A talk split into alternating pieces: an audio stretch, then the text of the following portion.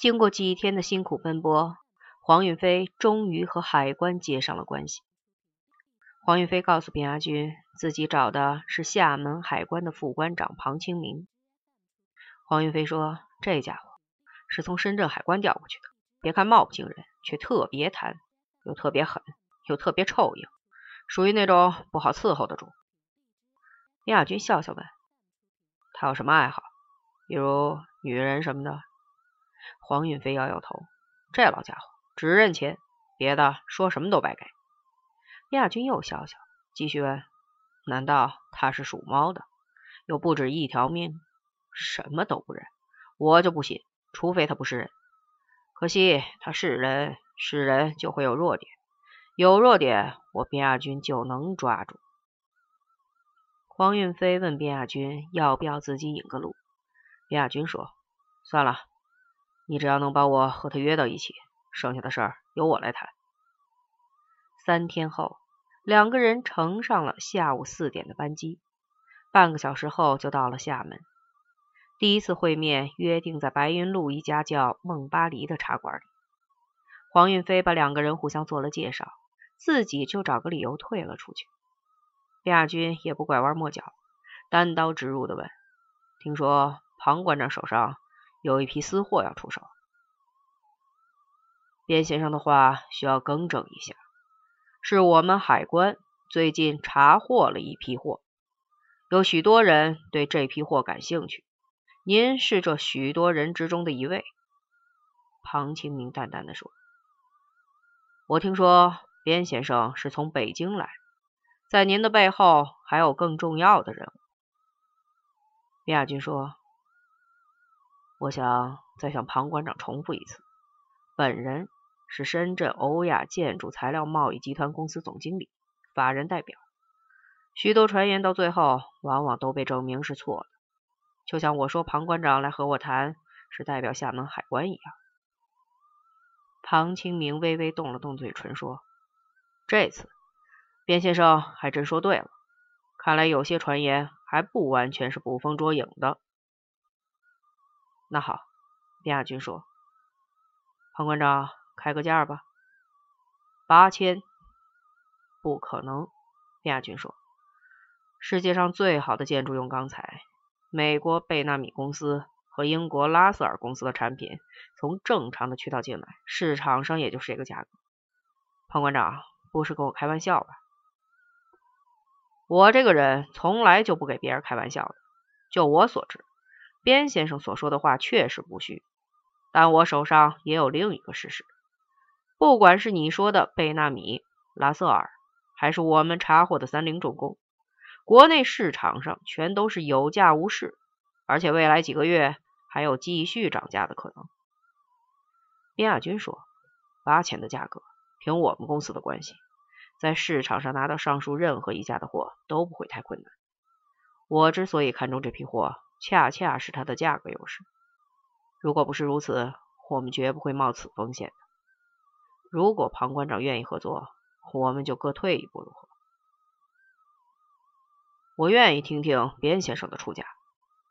边亚军伸出了一把右手。五千，绝不可能。坦率的说，七千是我们能承受的最后底线。既然如此。那我也把我们公司的底线亮给庞馆长，五千。除此之外，我们还会付给庞馆长个人劳务所得五十万。那我们再谈下去就是白费时间了。庞馆长显然对边亚军的出价十分不满，火的站起来就要离开。边亚军并没有留他，只是说：“我想最后告诉庞馆长的是，我边某人对这批货是志在必得。”所以，希望庞馆长回去后慎重考虑我们的意见，在我们的谈判没有彻底破裂之前，谁做主出手给别人，谁后果自负。边亚军回到下榻的宾馆，立刻打电话找回了在会馆打保龄球的黄云飞。边亚军只是告诉黄云飞，谈判出现了一点小的波折，希望他能帮忙。黄云飞说：“边大哥，太客气了，还说什么帮忙的话？你的事儿就是我的事儿。”你说怎么办吧？边亚军说：“请你让厦门和深圳的弟兄在最短的时间内，把姓庞的这几年的丑事儿都给我整理出来，不惜任何代价，内容越具体越详细越好。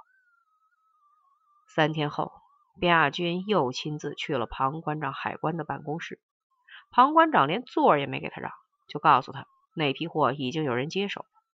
边亚军说：“我知道了，但我希望庞馆长看完我带来的这份材料，再给我一个明确的答复。我相信你会改变您的决定，我们的合作一定会非常愉快的。”亚军冷冷的笑着。仅仅过了不到两个小时，庞馆长就把电话打了过来。庞馆长在电话里的语气非常客气，他说：“边先生，晚上六点，老地点。”我们再谈谈。庞馆长说：“边先生，我们同意以您出的价格将这批货处理给您，全当我们交个朋友。我相信我们以后的合作机会还会很多很多，而且我们的合作将会非常愉快。另外，我有一个小小的要求：第一，希望边先生能将那份材料的原件交给我自己保存；第二，一次签字必须货款一次性付清。”方可提货。边亚军说：“那当然，我保证十天内货款全部到位。”庞馆长说：“边先生真是个爽快人。”边亚军半开玩笑半认真的说：“庞馆长也很爽快这样的事情最怕夜长梦多。上边一旦得到风声，你的货可要全部上缴啊，那岂不是人财两空？”两个人各自在庞馆长拟定的两份合同上签了字，庞馆长也拿到了那份材料的原件。之后由黄允飞作陪，亚军设宴款待了庞馆长和厦门海关的另外两位副馆长。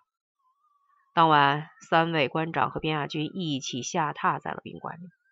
据边亚军说，三个人在温柔乡里极尽风流，连号称刀枪不入的庞馆长也没能免俗。回深圳的飞机上，黄运飞对边亚军说：“边大哥这一招真厉害。”边亚军说：“你知道打蛇打七寸的来历吗？”黄允飞摇摇头。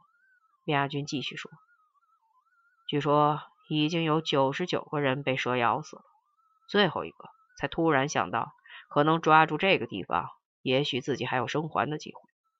他便放手一搏，没想到还真歪打正着了。”